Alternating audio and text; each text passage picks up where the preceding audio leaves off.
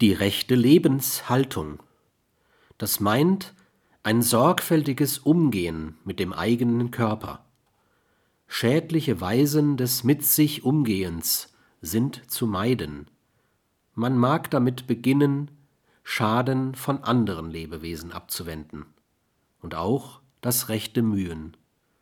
Es betrifft den Verstand und den Willen